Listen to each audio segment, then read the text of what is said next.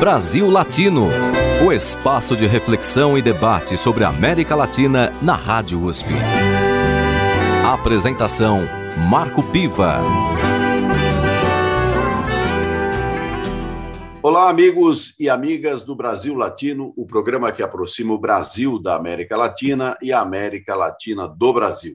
Toda segunda-feira, uma entrevista sobre temas de interesse do nosso país e do nosso continente. Na edição de hoje, eu converso com Sérgio Amadeu, professor da Universidade Federal do ABC, doutor em ciência política pela Universidade de São Paulo e pesquisador de redes digitais e inteligência artificial. Bem-vindo ao Brasil Latino, Sérgio Amadeu. Opa, é um prazer estar aqui, Marcos Piva, e um, um abraço aí para todas e todos que estão nos ouvindo.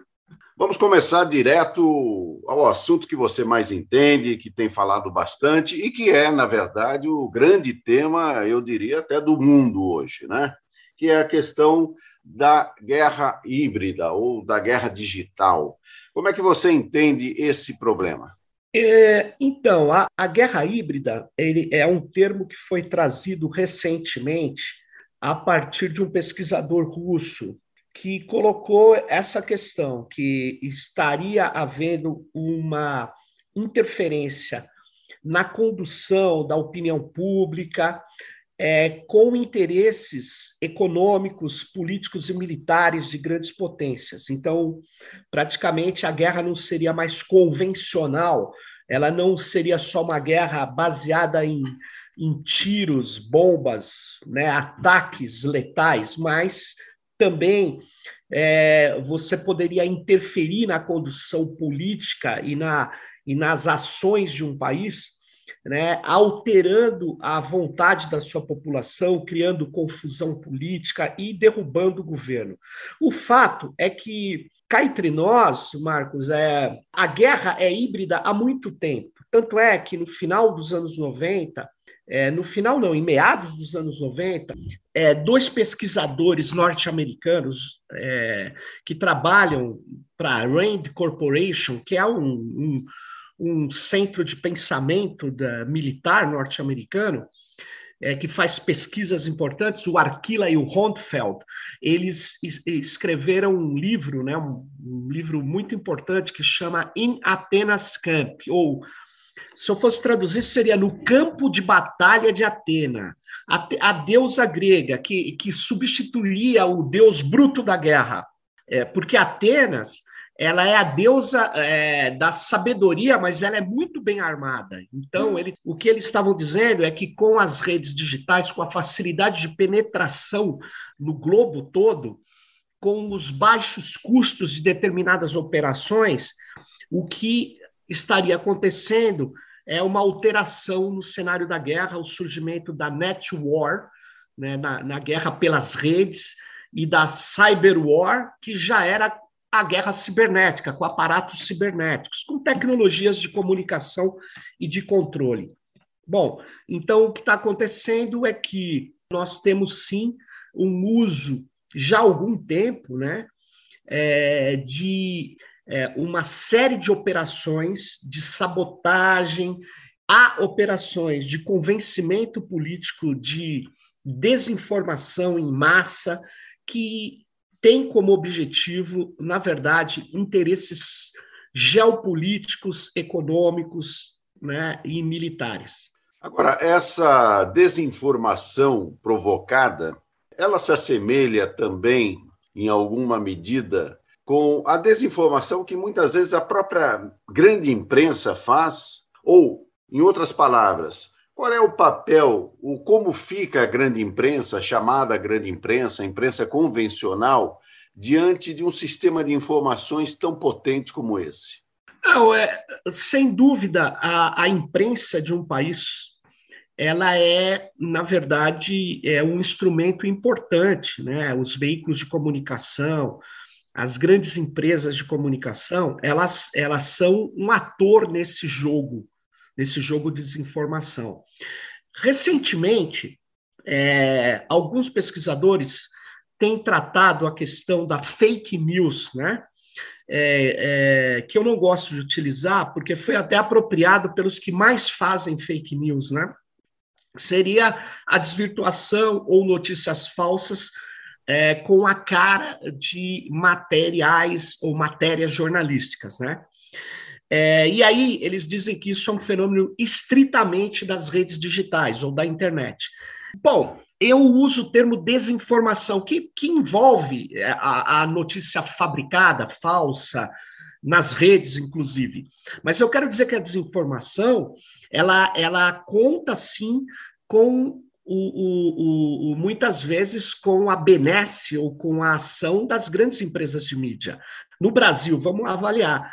É, o que aconteceu na Operação Lava Jato foi uma operação não só do Sérgio Moro, foi uma operação para tentar tirar uma força política do poder, rompendo com as regras do debate baseado em fatos, criando uma, uma verdadeira é, espetacularização do poder judiciário e atuando com exageros, com equívocos, com de, descontextualizações, e, e, isso era replicado nas redes sociais.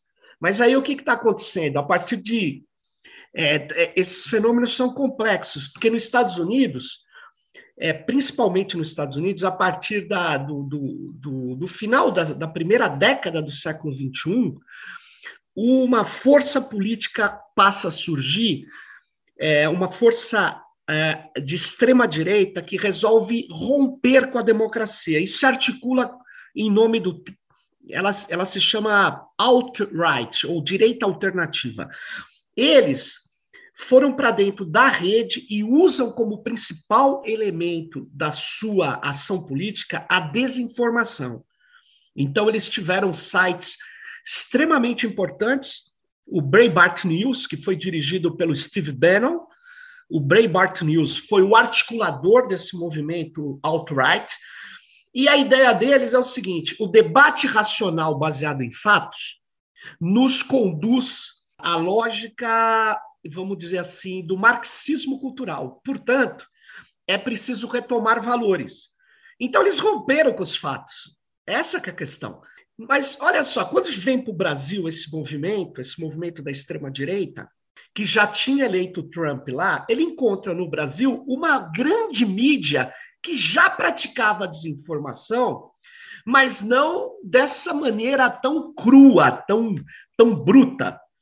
E aqui eles acharam que tudo bem, eles iam continuar controlando o processo informacional.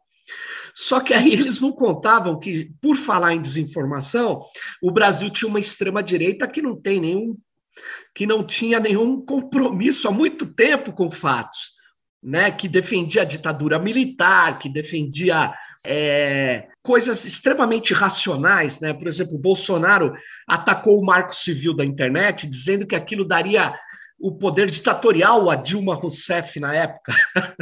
Sendo que se tem uma coisa que o marco civil da internet faz, é impedir que o governante faça qualquer coisa.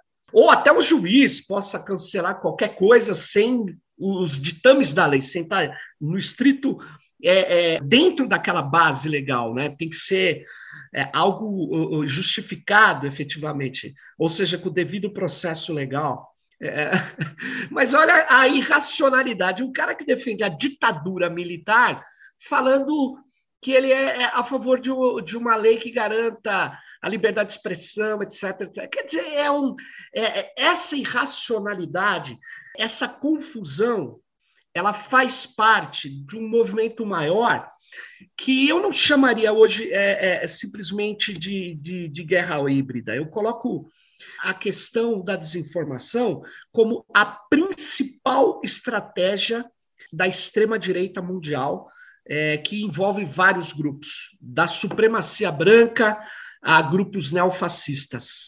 Aí né? se incluiriam também a, a, as grandes empresas, como Facebook, as grandes corporações que atuam nesse campo?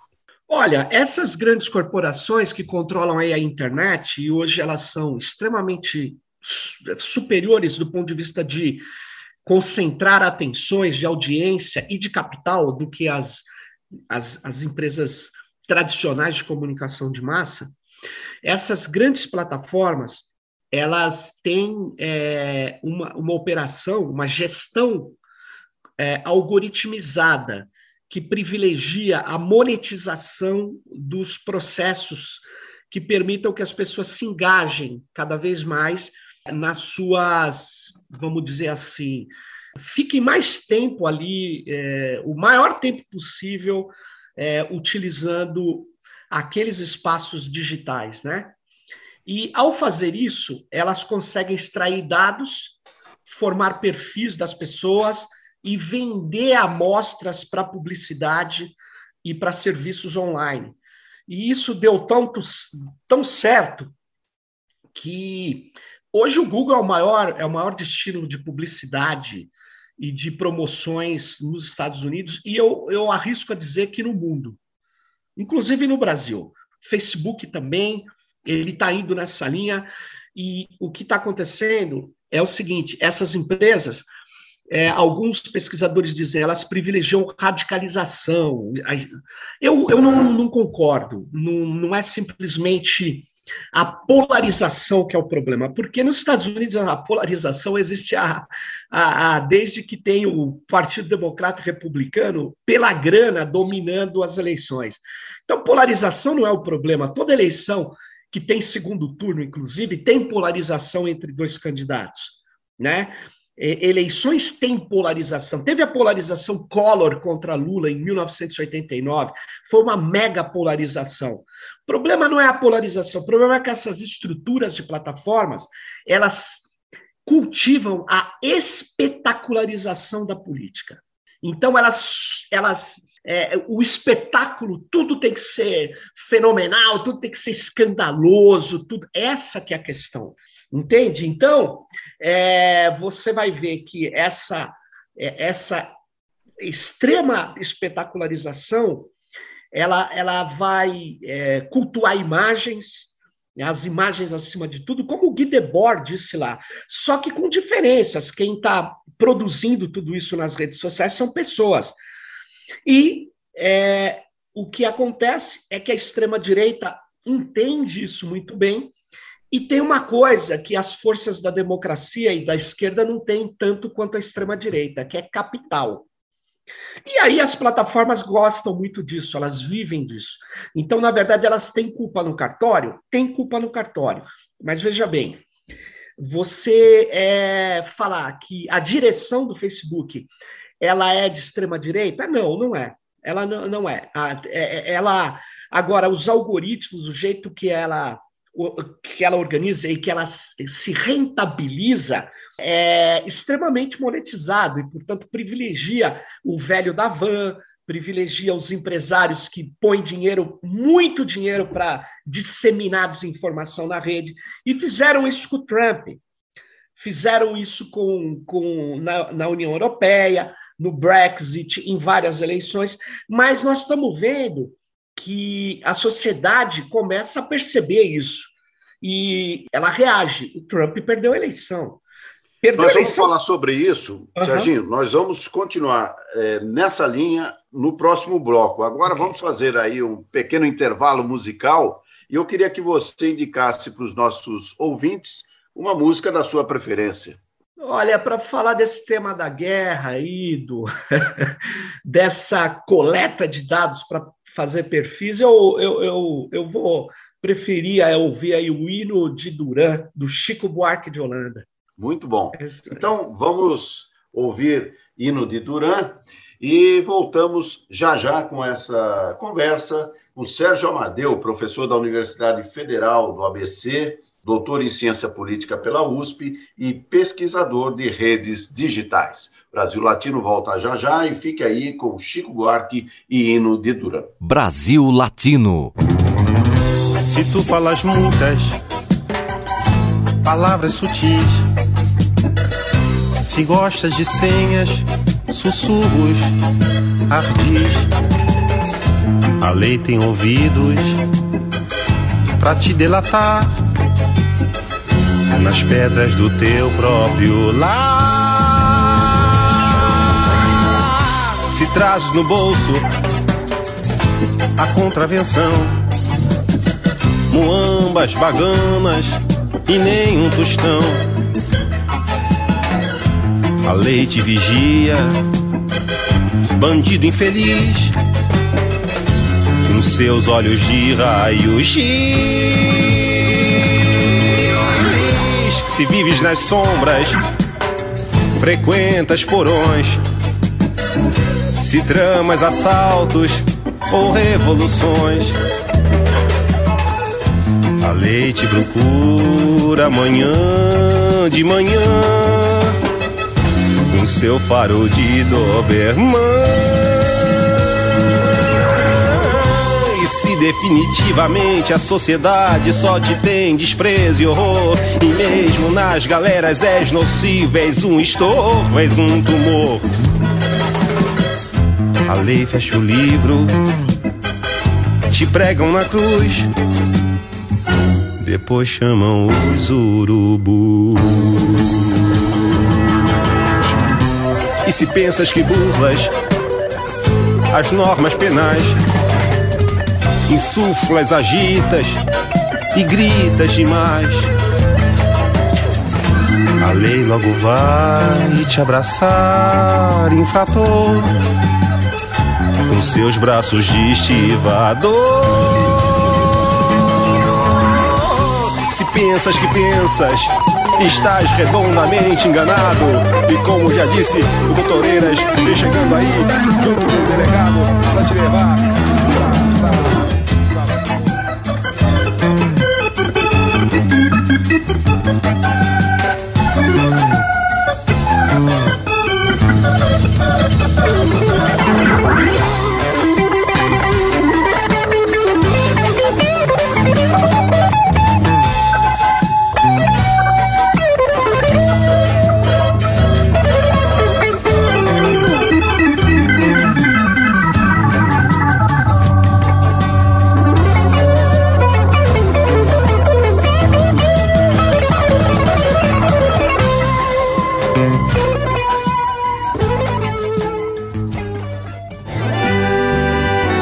está ouvindo Brasil Latino, o espaço de reflexão e debate sobre a América Latina na Rádio USP. A apresentação: Marco Piva. E voltamos com Brasil Latino, o programa que aproxima o Brasil da América Latina e a América Latina do Brasil. Toda segunda-feira você acompanha uma entrevista sobre temas de interesse do Brasil e do nosso continente latino-americano. Na edição de hoje, eu converso com Sérgio Amadeu, professor da Universidade Federal do ABC, doutor em ciência política pela USP e pesquisador de redes digitais e inteligência artificial. Serginho Amadeu, no bloco anterior, a gente falava do papel que a extrema-direita acabou tendo é, no, na disseminação e no uso das redes digitais, especialmente a partir desse processo de desinformação. A briga, no caso, se pegarmos aí uma polarização, é, para a, a, esquerda seria também utilizar o mesmo mecanismo ou a batalha é um pouco mais dura? Olha, é, é, eu não, não acho que as forças democráticas e as forças de esquerda elas devam cair na estratégia da desinformação. Pelo simples motivo, porque isso gera um caos informacional que só beneficia quem quer exclusivamente ou quem tem exclusivamente é, o culto à reação, a valores violentos, é, que é a extrema-direita que produz. A esquerda precisa trabalhar no campo que veio do iluminismo, da razão, é, da ideia de justiça. Não tem como você discutir justiça. Por exemplo, não tem como você discutir a concentração de renda falando simplesmente de valores. Você tem que falar dos fatos, você tem que mostrar que a meritocracia é uma piada, você tem que mostrar que o Estado, ele, por mais que ele tenha alguns gastos para beneficiar a população carente, ele reproduz principalmente o capital. Você tem que mostrar é, isso a partir de elementos concretos. Né? Nós não temos simplesmente como falar como o Bolsonaro fala, né? É que o Bolsonaro trabalha da seguinte forma: é, você é, toma vacina, mas a vacina não é importante. Se você tomar, tomou. Se não tomar, não adianta nada. Ou seja, é, veja, não tem nenhuma racionalidade. Essa essa ideia é, é gripezinha, passa dois meses e diz que não é, porque os fatos começam a incomodar até a sua base. E aí ele, ele muda de ideia, muda de opinião, diz que nunca falou. Na hora que você mostra um vídeo com ele falando, ele diz: esse vídeo é falso. Ele não tem compromisso nenhum com, com a realidade. Por quê? Porque a ideia é suspender em uma confusão os parâmetros da realidade. É quase que botar o Brasil como uma terra em transe.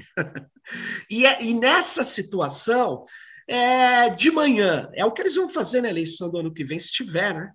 Eles vão jogar desinformação em massa.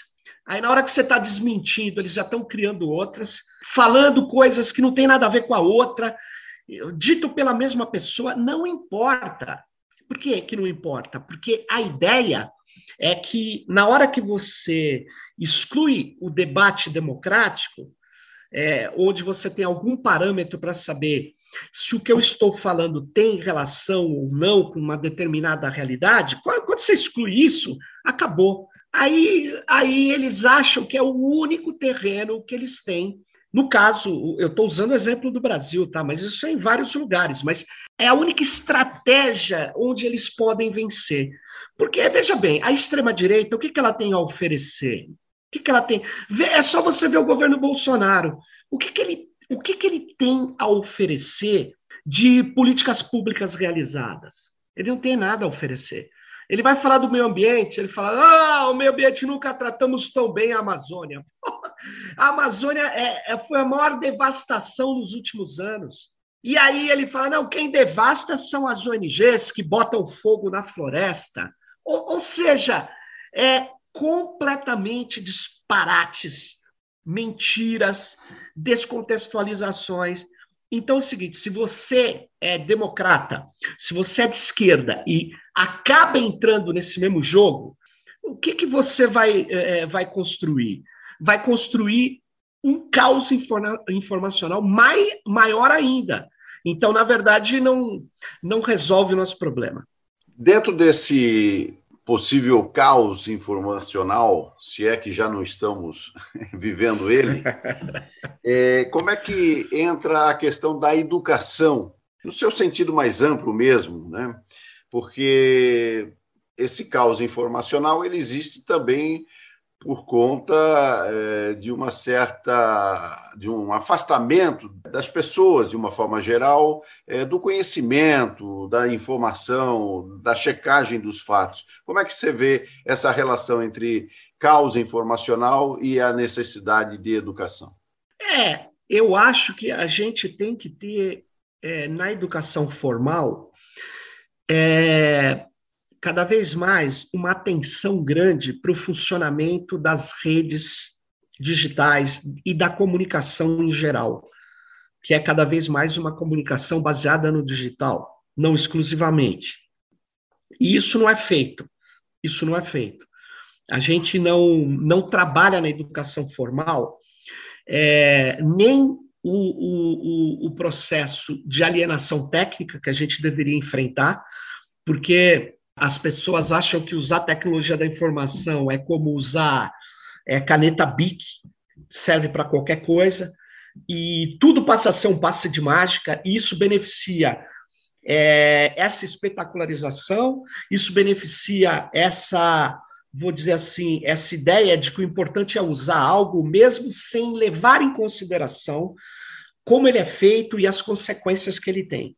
Então, a coisa é tão tão absurda que o governo Bolsonaro está entregando dados né, e as conversas dos servidores públicos federais com o aplicativo SolGov para ser rodado pela IBM nos Estados Unidos, um país que não tem compatibilidade com a nossa lei geral de proteção de dados. Só que o que, que ele diz? É moderno. Ou seja, para fazer um chat com, uma, com linguagem natural, que a gente fala, uma técnica de deep learning, machine learning, você precisa passar os dados para a IBM lá nos Estados Unidos, treinar os algoritmos de uma empresa privada norte-americana com interesses comerciais e políticos no Brasil. Aí você vai questionar isso?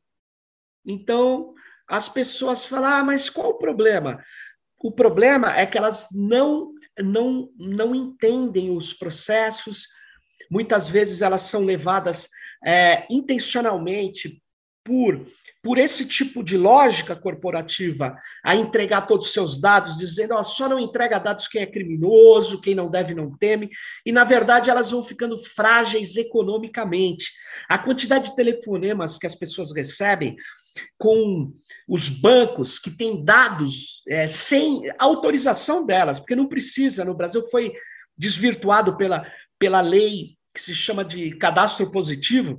Então, eles trocam dados sobre você e eles têm todas as informações. Aí eles falam, mas é para te beneficiar. Ora, só, só uma pessoa muito desinformada acha que é para te beneficiar. Tem coisas que te beneficiam e, na maioria delas, não te beneficia. E você fica fragilizado. Dito isso, eu quero dizer o seguinte: as pessoas não sabem como funcionam nem as tecnologias nem os processos econômicos em torno delas. E isso eu chamo de alienação técnica, usando um termo aí do Simondon. Que é força alienação no mundo do trabalho? Precisa discutir, precisa ter educação para enfrentar isso? Precisa. E também tem os processos comunicacionais, que precisa ter, na verdade, uma educação para uma comunicação diante de tamanha tamanha importância que a comunicação adquire, uma vez que cada um tem um celular o tempo todo sendo atingido por diversos processos informacionais. Então, a educação formal precisa ser repensada nesse ponto. E a sociedade civil, os movimentos sociais, os sindicatos também têm que preparar processos educativos.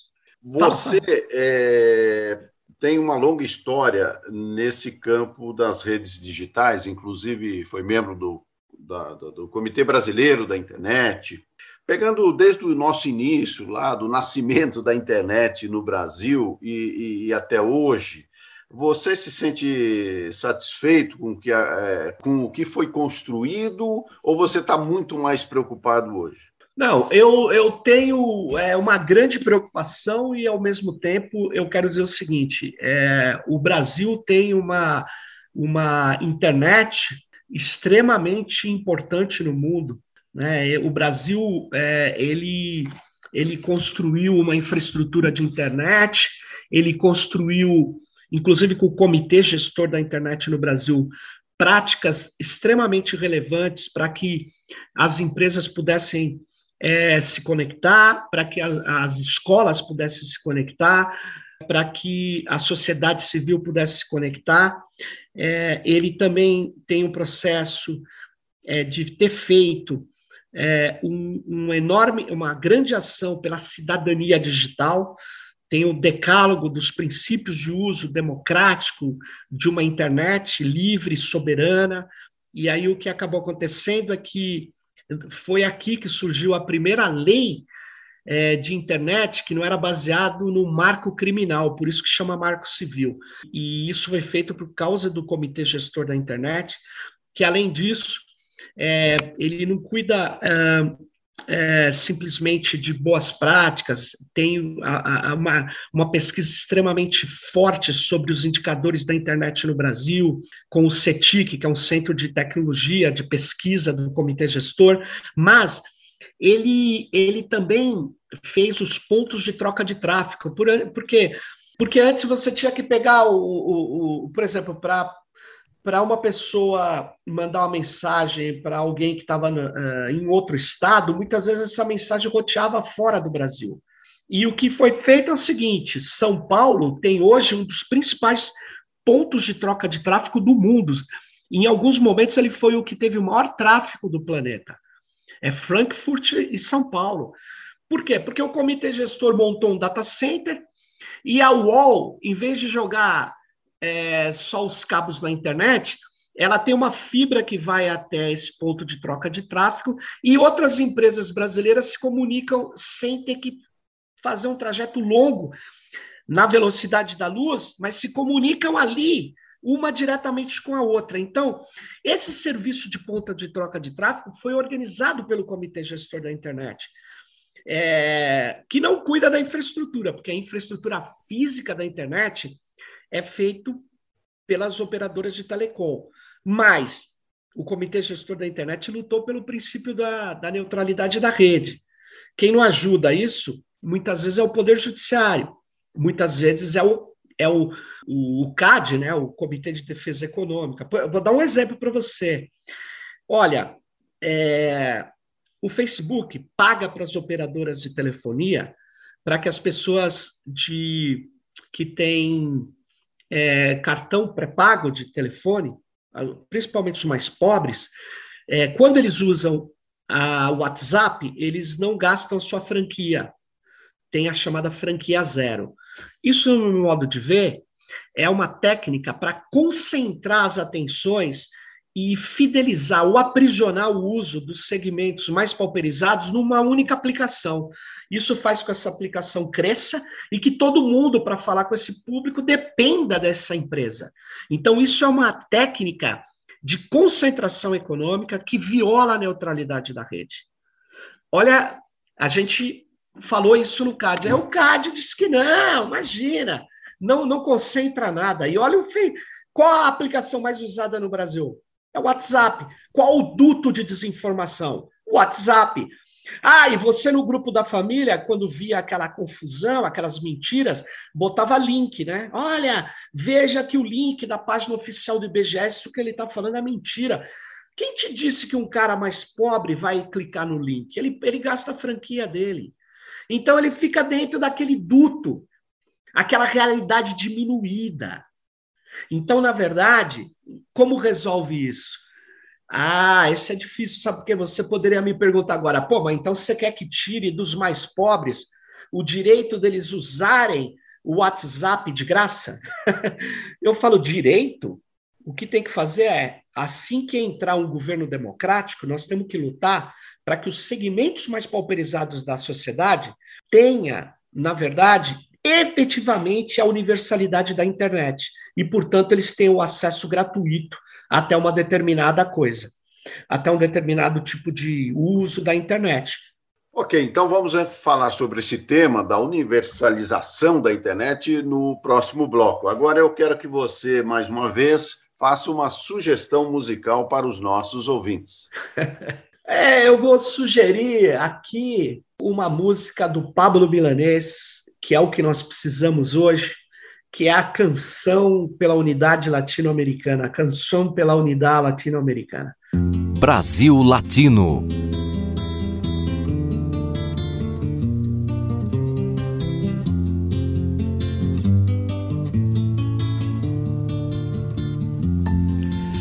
El nacimiento de un mundo se aplazó por un momento, fue un breve lapso del tiempo del universo un segundo.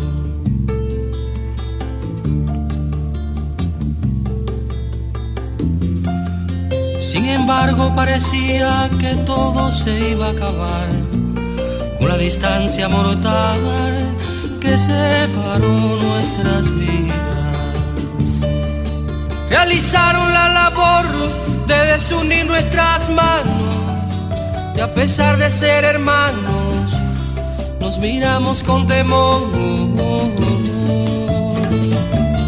Cuando pasaron los años, se acumularon rencores, se olvidaron los amores, parecíamos extraños. Qué distancia tan sufrida, qué mundo tan separado, jamás hubiera encontrado sin aportar nuevas vidas.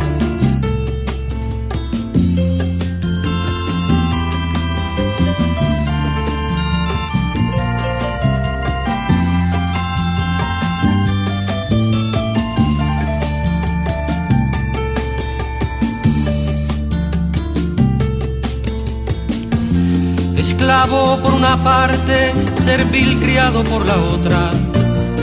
Lo primero que nota, el último en desatarse. Explotando esta misión de verlo todo tan claro, un día se vio liberado por esta revolución. Esto no fue un buen ejemplo para otros por liberar. La nueva labor fue aislar, bloqueando toda experiencia. Lo que brilla con luz propia, nadie lo puede apagar. Su brillo puede alcanzar la oscuridad de otras costas. ¿Qué pagará este pesar del tiempo que se perdió? De las vidas que costó, de las que puede costar. No pagará la unidad de los pueblos en cuestión y al que niegue esta razón, la historia condenará. La historia lleva su carro y a muchos nos montará, por encima pasará de aquel que quiera negarlo. Bolívar lanzó una estrella que junto a Martí brilló, Fidel la dignificó para andar por estas tierras. Bolívar lanzó una estrella que junto a Martí brilló, Fidel la dignificó para andar por estas tierras.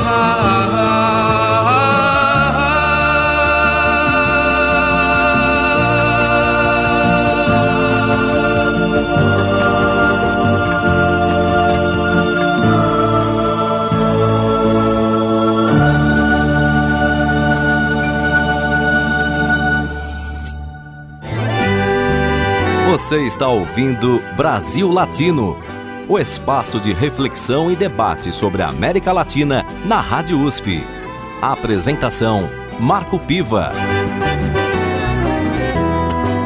E chegamos ao último bloco do Brasil Latino, o programa que aproxima o Brasil da América Latina e a América Latina do Brasil. Toda segunda-feira você acompanha uma entrevista sobre temas de interesse do nosso país e do nosso continente. Na edição de hoje, eu converso com Sérgio Amadeu, professor da Universidade Federal do ABC, doutor em ciência política pela Universidade de São Paulo e pesquisador de redes digitais e inteligência artificial. Serginho Amadeu, no final do último bloco, você tocou num tema que é fundamental para o desenvolvimento de qualquer país atualmente, que é a universalização da internet. Como é que nós estamos neste campo? Ah, nós estamos. Então, a gente tem, é, se você olhar as estatísticas, 80% é, das brasileiras e brasileiros acima de 10 anos de idade já acessaram a internet, pelo menos uma vez, e a maioria desse, desse percentual acessa diariamente. Aí você fala, pô, então nós estamos extremamente incluídos e tal. Então, mais ou menos, porque a inclusão é completamente assimétrica. Se você pegar a população que ganha até um salário mínimo, 79% dela, em 2019, acessavam a internet só pelo celular. E aí, quando vem a pandemia, você fala: olha aí, está todo mundo conectado, vamos dar aula pelo celular. Bom, alguém já tentou ensinar matemática pelo celular? Alguém já tentou mostrar o que é geometria pelo celular, fazer programação pelo celular, escrever um texto longo pelo celular? Ou seja, na verdade, nós temos pessoas que também, quando usam celular, os mais pobres, como eu estava me referindo agora, eles usam o celular principalmente usando mecanismos de comunicação instantânea como o WhatsApp. Inclusive porque muitas vezes ele, ele, ele tem a franquia zero disso. Então, o que acontece é que ele está numa situação, a gente está vivendo uma situação onde, se você pegar os segmentos mais ricos da sociedade, eles usam celular quando precisa usar o celular e usam principalmente computador para acessar a internet. E as pessoas mais pobres não. Então, é, além disso, elas acessam em casa com, com planos que não têm limites de dados. Então, elas acessam qualquer coisa da internet. Já os mais pobres têm limite de dados. Tem que usar muito economicamente. Então, o que acontece é que nós estamos cada vez mais é, colocando as pessoas numa situação de desigualdade extrema dentro da internet. Então, nós precisamos enfrentar isso com políticas públicas. E outra, temos escolas que até hoje a conexão não é boa. E o, e o uso da internet é, é um uso extremamente limitado, pelos, seja pelos professores e professoras, seja pelos estudantes. Então, é, nós estamos vendo, e a pandemia mostrou também, que existiam cidades no Brasil que tinham uma infraestrutura péssima. Então, você pega Carapicuíba, em São Paulo, virou até movimento de massa. O, a, o, acesso com qualidade à internet. Por quê? Porque é uma cidade dormitório. Quando veio a pandemia, muito mais gente ficou em casa para trabalhar em casa. E, na verdade, as empresas e a mídia chamava de home office. Não tem home office. A maioria das pessoas não tinham nenhuma outra mesa para trabalhar, só tem mesa de comer. Então não tinha nem cadeira adequada. Então, na verdade, você tinha um trabalho precarizado. As condições sociotécnicas do uso da internet no Brasil é, é, são ruins. Então, o que, eu, o que eu acho é o seguinte: nós precisamos enfrentar esse problema, é, a gente precisa educar para a cidadania, é, romper a alienação técnica e nós precisamos também de políticas públicas que garantam um acesso é, de qualidade à internet. E aí a gente tem que começar pelos mais pauperizados. É, não adianta a ONU falar a internet é um direito humano, é um direito universal. Ótimo, mas é, os políticos e gestores saírem repetindo. Mas espera aí, para ser universal, então, ele tem que estar universalizado. Então, aqueles que não têm, têm que ter o direito de ter.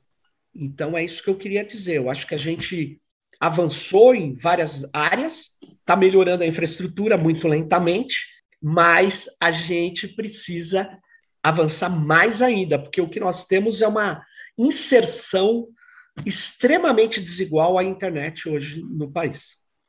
E o que você tem a dizer sobre o debate atual a respeito do 5G? Eu acho o seguinte, o 5G ele é, ele é, ele é bastante interessante porque ele é uma tecnologia que permite você passar muito mais dados, né, é, numa velocidade extremamente maior do que as que temos no 4G.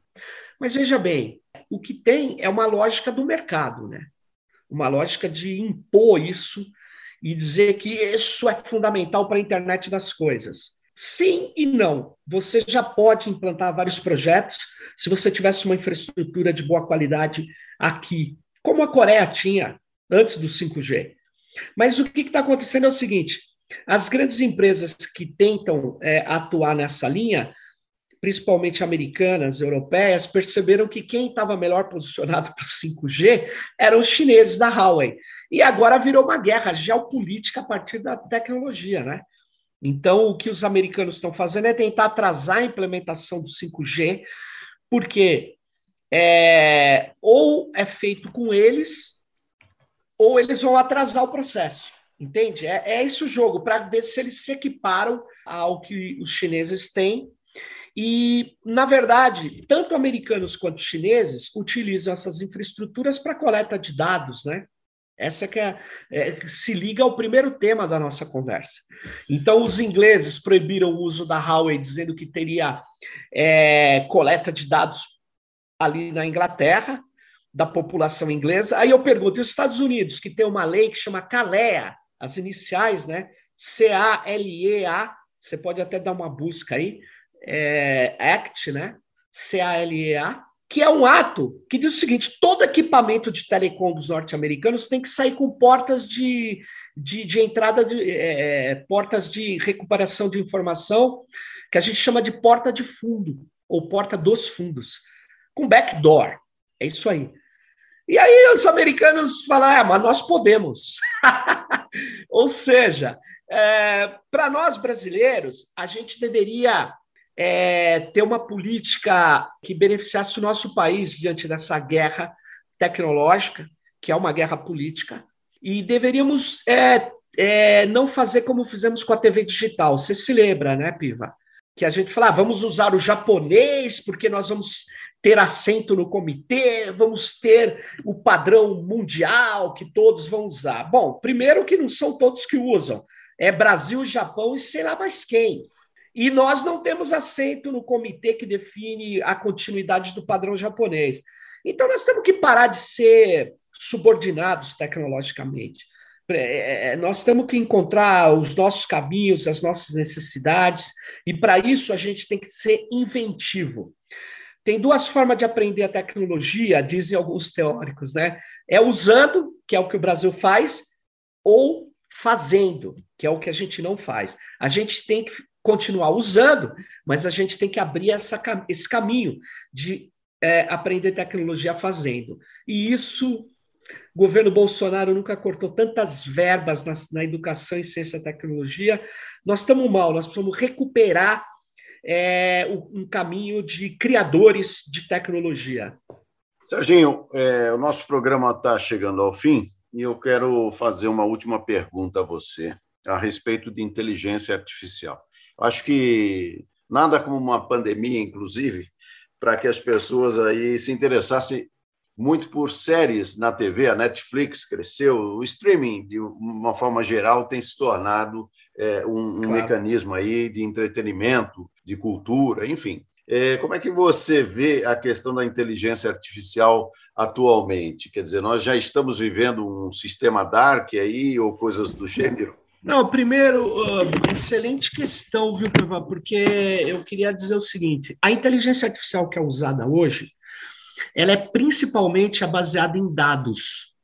O que, que a inteligência artificial faz? Ela, ela utiliza a capacidade de eh, processamento gigantesca dos computadores, dessas infraestruturas, desses data centers, alguns com mais de 300 mil máquinas, né? E elas, elas utilizam é, algoritmos, modelos matemáticos, estatísticos, principalmente, extrai padrões e realiza predições. A partir dos padrões extraídos, ela, ela tira tendências de probabilidade. Na verdade, é, nós estamos falando de aprendizado de máquina, que em inglês seria machine learning, e deep learning, é o que mais avançou. Então, aquela inteligência artificial baseada em raciocínio, que vai entrar no seu celular e dominar o mundo, ela não está avançada hoje. O que nós temos é extração de padrões.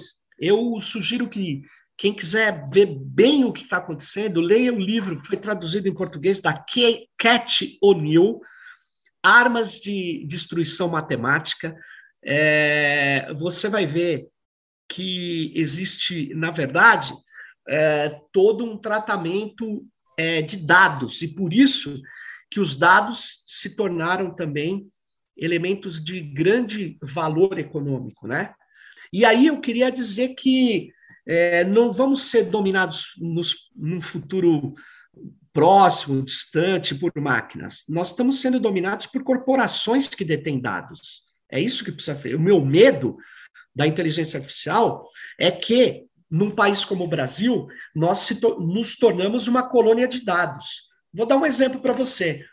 Eu estava falando com a comunidade de software livre e falando dessa entrega de dados para a nuvem, que na verdade, quando você fala, ah, meus dados estão na nuvem, eles estão num data center, em máquinas, muitas vezes fora do Brasil. Aí eu estava criticando que nós estamos pegando dados da nossa população, das nossas empresas, e treinando algoritmos dessas, desses países ricos. Aí um, um, um técnico de TI falou assim: pô, professor, mas eu não tenho. A minha empresa não tem dinheiro para hospedar no Brasil, é muito caro. Eu falei, então, é isso que eu quero falar para você. É isso que é o nosso problema.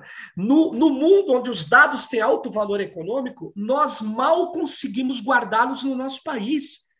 A gente tem que entregar para empresas que operam fora. Isso é um grave problema que não está sendo enfrentado pelos gestores, Só para você ter uma ideia, Piva, o Dória, governador de São Paulo, o que ele fez? Ele podia ter pego o Open Map, o Open Street Map, que é um aplicativo de desenho de mapa é, construído pela uma, por uma universidade de código-fonte aberto, instalado aqui no governo de São Paulo e dado endereços digitais para todas as propriedades rurais e urbanas, para todos os objetos aqui no estado de São Paulo, ele ficaria com esse banco de dados e super legal. Teria uma interface muito simples hoje de fazer e tal. O que, que ele preferiu fazer? Pagar 8 milhões de reais, que é uma micharia para o governo do estado, mas pagar para o Google e usar o mapa do Google Map. Ou seja, é uma mentalidade colonizadora, de colonizado. Então, no mundo onde os dados têm alto valor, eu insisto nisso, Piva. Nós estamos nos tornando um território de extração de dados. E, e o mais grave, isso não preocupa a grande mídia, não preocupa muitas pessoas, apesar que os movimentos sociais, sindicatos e muitos pesquisadores já estão percebendo isso. É um processo de conscientização da sociedade. Muito bem, Serginho Amadeu, agradeço muito a sua participação aqui no Obrigado. Brasil Latino. O Sérgio Amadeu é professor da Universidade Federal do ABC, doutor em ciência política pela Universidade de São Paulo e pesquisador de redes digitais e inteligência artificial. Sérgio, é, eu não vou deixar você se despedir do Brasil Latino sem também indicar uma última música para os nossos ouvintes. Olha, a música aqui, para eu me despedir, é uma música que eu acho que ela, é, ela expressa o que o Brasil está passando.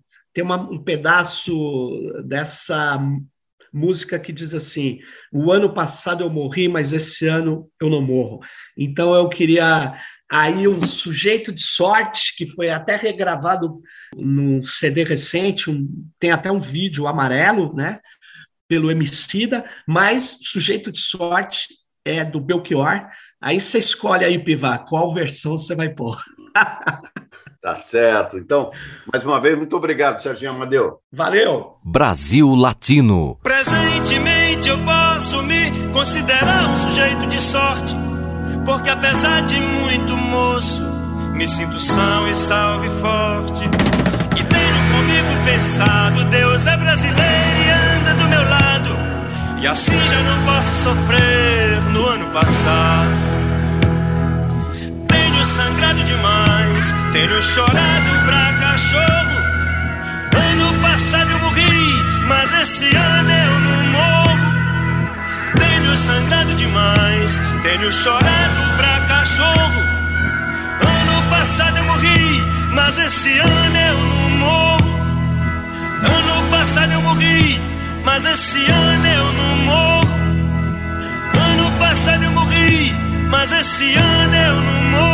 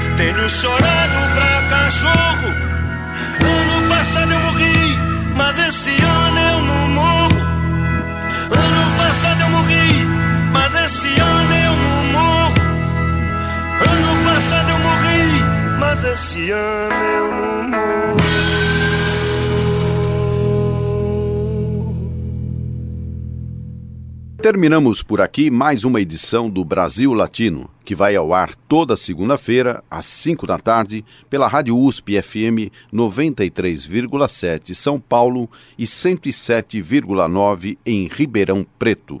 Nosso programa tem a produção de áudio de Benê Ribeiro, produção de Alexandre Veiga, assistente de produção Ítalo Piva e curadoria musical Carlinhos Antunes. Você pode ouvir todas as edições do Brasil Latino em formato de podcast em soundcloud.com brlatino e também nas principais plataformas de áudio. Acompanhe conteúdos exclusivos na nossa página no Facebook.